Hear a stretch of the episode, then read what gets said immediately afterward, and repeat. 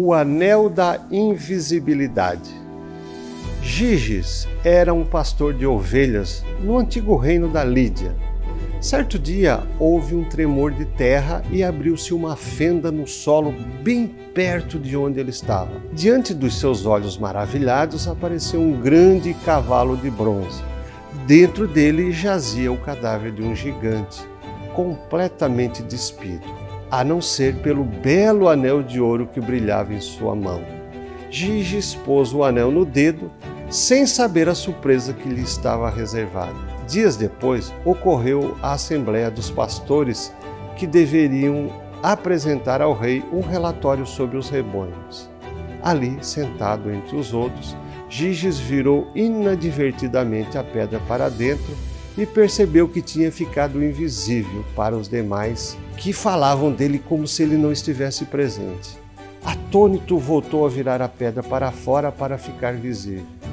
Prudente repetiu a experiência e o efeito foi o mesmo. Tratou então de convencer a Assembleia a enviá-lo ao Palácio Real para apresentar o relatório.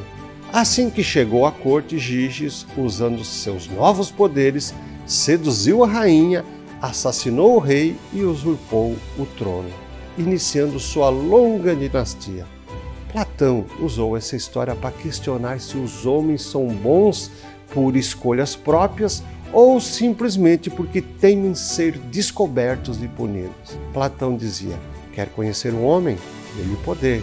Sobre esse tema, Aristóteles comentou: o homem guiado pela ética é o melhor dos animais, quando sem ela é o pior. E se você tivesse achado o anel da invisibilidade, o que faria?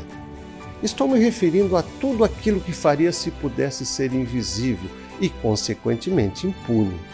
Algumas pessoas afirmam que cada um tem uma lista pessoal de pequenas e grandes maldades e de ajustes de contas por realizar. Você concorda com isso?